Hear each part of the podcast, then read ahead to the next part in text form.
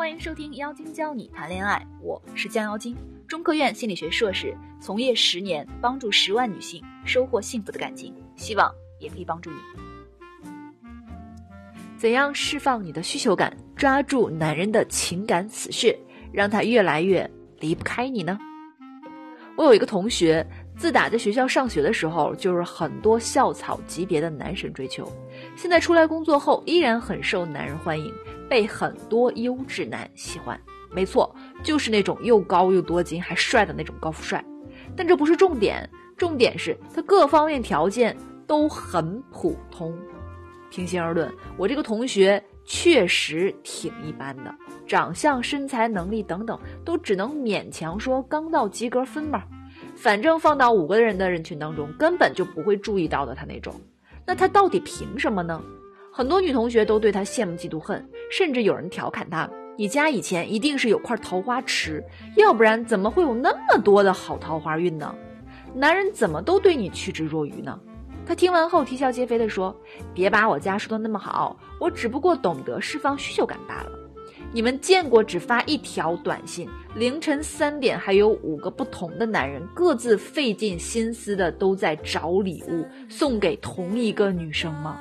我见过，就是我同学。没想到他竟然仅凭一句话就能让这么多男人纷纷为他付出时间和精力，甚至金钱上的投资。再反过来看看自家男朋友。”反正我是想，嗯，暗示两个月的礼物到现在也没有动静。我好奇的跑去问他是怎么做的，他也是淡定的抬起头，释放你的需求感啊，用这招就够啦。他在大学的时候就很受他们班里男生的喜欢，参加羽毛球社团活动，全社团三十个男生，从大一的学弟到大四的学长都很喜欢他。除了他们之外，甚至他连隔壁班的都还有二十个男生在追求他。你们说是不是很夸张？我们寝室的女生都很纳闷，该不会是这群男生被集体灌了迷魂汤吧？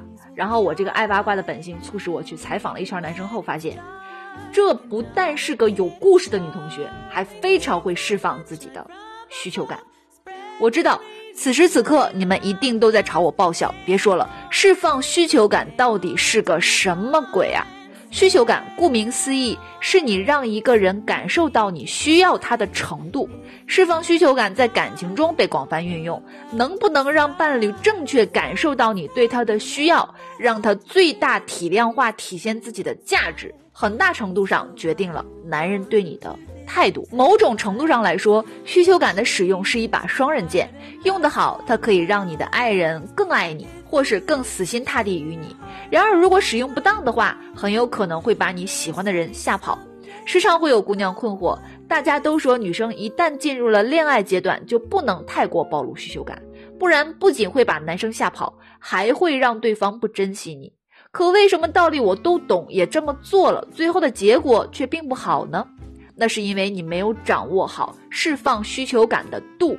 其实，正确的暴露需求感，你不仅可以不用主动联系他，还可以不用对他采取任何行动，就能让他摸不清你的心思，反而更容易对你牵肠挂肚。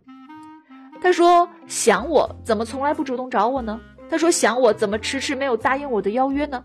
当对方开始猜不透你的时候，就会对你越来越魂牵梦绕。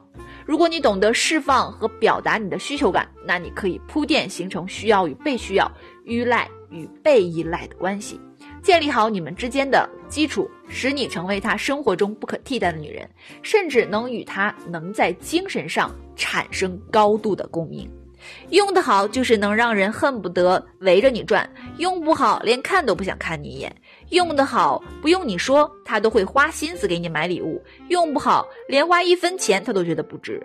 这就是需求感的妙处。不行了，我已经按耐不住。我自己要把它分享给你们了。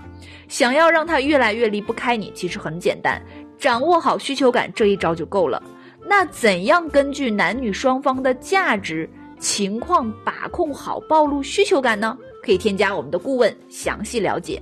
拿捏暴露需求感的度，它能使你像在沙漠中拥有一台 GPS 和一张地图，让你能够知道在感情中自己在哪儿，要往哪儿走，从而营造一个良好的互动关系，谈一场愉快的恋爱。